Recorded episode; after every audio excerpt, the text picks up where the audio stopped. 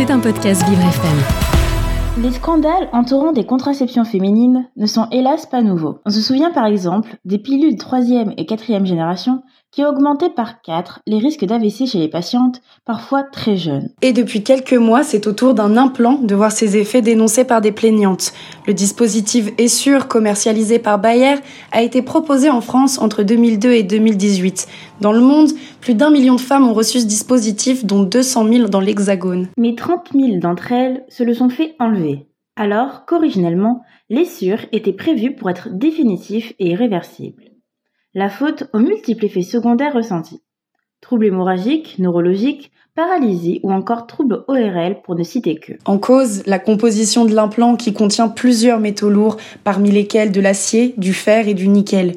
Mais l'élément le plus remis en question est l'étain, qui permet de relier deux de ces éléments. Cet étain, au fil du temps et de la corrosion, se diffuserait dans le corps et deviendrait toxique. L'extraction de l'implant a permis à de nombreuses femmes de voir leurs symptômes soulagés sans pour autant les voir disparaître.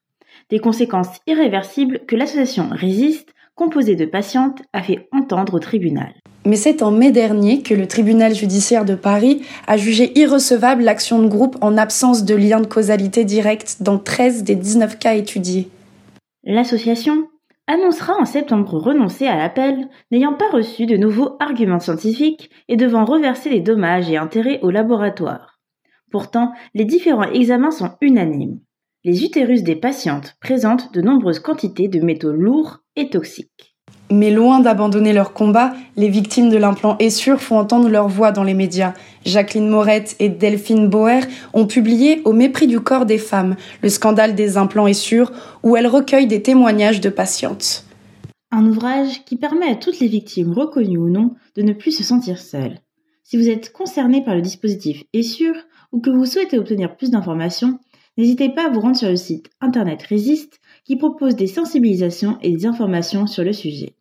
Ne restez pas seul avec vos symptômes et osez en parler. C'était un podcast Vivre FM. Si vous avez apprécié ce programme, n'hésitez pas à vous abonner.